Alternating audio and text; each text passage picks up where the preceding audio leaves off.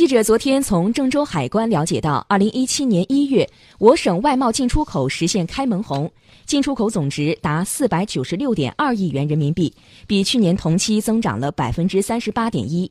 二零一六年，郑州市工商局幺二三幺五投诉举报中心共受理消费者咨询投诉举报十四点一九万件。其中举报五千三百八十八件，同比增长百分之九十四点二三，为消费者挽回经济损失七百六十九点六七万元。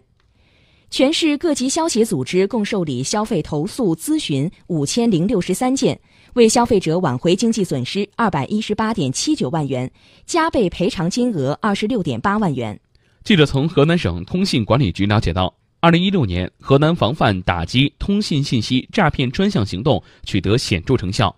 共关停两千五百九十一个网内骚扰诈骗电话，电话实名率达百分之百，为用户挽回潜在经济损失一点二五亿元。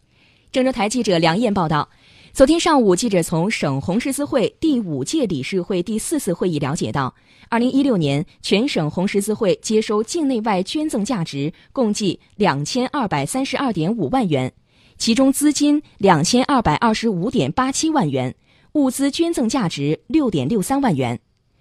我省二零一六年累计捐献造血干细胞人数连续五年位居全国各省区之首。